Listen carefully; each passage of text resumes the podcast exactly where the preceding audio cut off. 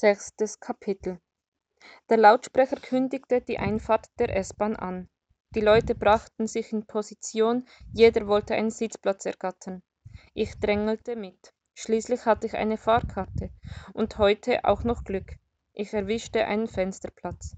Dicht gedrängt standen die Leute im Abteil. Manche hatten schon Feierabend und waren auf dem Heimweg. Früher war ich nie mit der Bahn gefahren. Das war etwas für Arme, für Leute, die sich das Auto nicht leisten konnten. Ich bereute nicht, meine Meinung in diesem Punkt geändert zu haben. Die Landschaft flog an mir vorüber.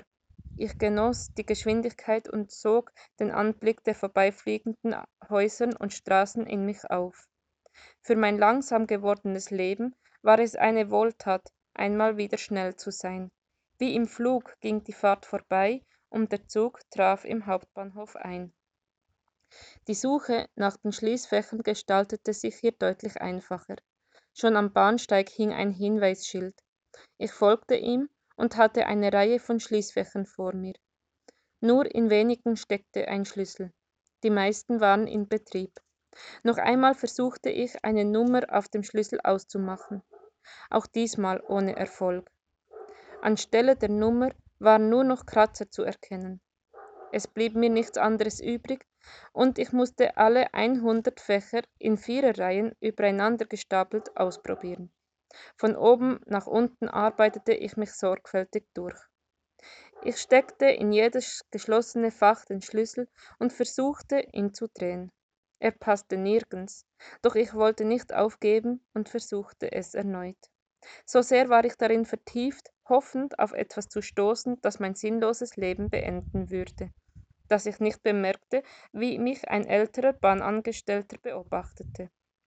Nachdem ich zum zweiten Mal alle Fächer probiert hatte, kam er auf mich zu. Was wollen Sie hier? fragte er mit strengem Tonfall. Haben Sie ein Fach gemietet? Ansonsten verlassen Sie bitte den Bahnhof.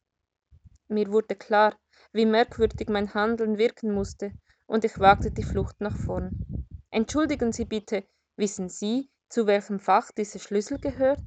Ich hielt ihm meinen Schlüssel entgegen. Er warf einen kurzen Blick darauf und zog die Augenbrauen hoch. Ein vergoldeter Schlüssel? Der gehört ganz bestimmt nicht hierher. Bitte verlassen Sie unverzüglich das Gebäude. Ich steckte den Schlüssel ein. Mit einem Schulterzucken drehte ich mich um und begab mich zum Ausgang. Plötzlich rief der Bahnangestellte hinter mir her. Warten Sie. Hallo, warten Sie, bitte. Überrascht drehte ich mich um und sah ihn an. Eilig kam er auf mich zu. Mir ist etwas eingefallen. Da hat sich jemand mal einen Jux gemacht und vier von diesen Schlüsseln vergolden lassen, als die Schließfächer ausgetauscht wurden. Ein alter Mann hatte sie gekauft. Keine Ahnung, was er damit wollte. Ist schon zwanzig Jahre her. Wissen Sie, wer der Mann war und wo er wohnt? fragte ich hoffnungsvoll. Wie er hieß, kann ich Ihnen leider nicht sagen. Ich weiß nur, dass er neben der Kirche wohnte. Fragen Sie dort einfach mal nach. Bahnhofschließfächer werden ja nicht täglich gekauft. Vielleicht erinnert sich jemand oder er wohnt dort noch. Kann ich mir aber nicht denken. Er, er war ja schon ziemlich alt. Wahrscheinlich lebt er überhaupt nicht mehr.